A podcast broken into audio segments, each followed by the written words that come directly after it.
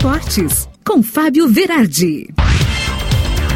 Chegando com o Esportes desta sexta-feira e ontem o Inter sofreu um empate amargo no Beira-Rio, estava ganhando de 1 a 0 até os 49 do segundo tempo, quando então sofreu aquele gol do Bragantino Red Bull que fez todo mundo ficar azedo, né? Mesmo assim, o Inter entrou no G6 do Brasileirão com 40 pontos, os mesmos 40 do Corinthians. E agora, domingo, então, tem confronto direto entre as duas equipes para ver quem será realmente o herdeiro desta posição na tabela.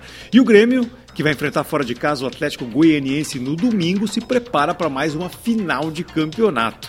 A vitória sobre o Juventude na última rodada foi bem importante para o tricolor, mas não dá para baixar a guarda porque o Grêmio precisa de muitas vitórias para conseguir respirar e tentar sair da zona de rebaixamento. O Juventude sábado vai enfrentar o Ceará, o Ju também está numa situação bem perigosa, uma situação de risco, é o 17 está no Z4, mas vai pegar um Ceará que está em queda livre, né? O Ceará está em 14 na tabela, mas faz seis jogos que não vence. Oportunidade então para o time de Caxias dar uma carimbada também.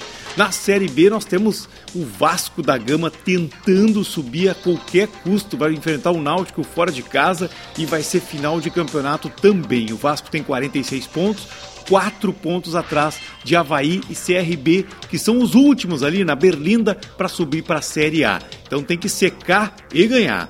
Na NBA ontem nós vimos o Miami Heat carimbar os anéis dos Bucks, ganharam e tiraram então uma casquinha dos atuais campeões da NBA. E também nós vimos um laço do Atlanta Hawks para cima do Dallas 113 a 87 em jogos que são um verdadeiro show na Liga Americana de Basquete.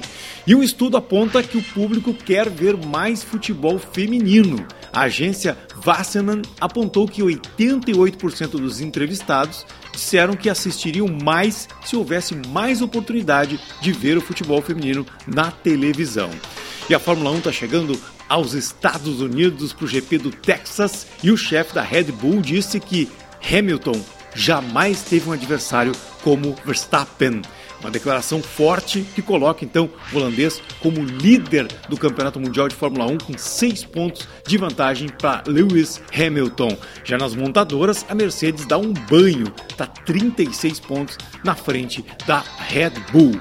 E quanto é que ganha um árbitro de futebol no Brasil? Pois então, de 3 a 4,2 mil reais por jogo. A diferença é se o árbitro é FIFA, é CBF ou é do quadro básico. Já na Libertadores, 6 mil reais por jogo. E vejam só, né? Na Copa do Mundo, por exemplo, o Néstor Pitana, que apontou que apitou a final entre França e Croácia, ganhou 70 mil dólares e mais 3 mil dólares por jogo. Mundo dos esportes fascinantes até em segmentos que a gente não tinha conhecimento. Eu volto amanhã com mais esportes na tua radiosul.net.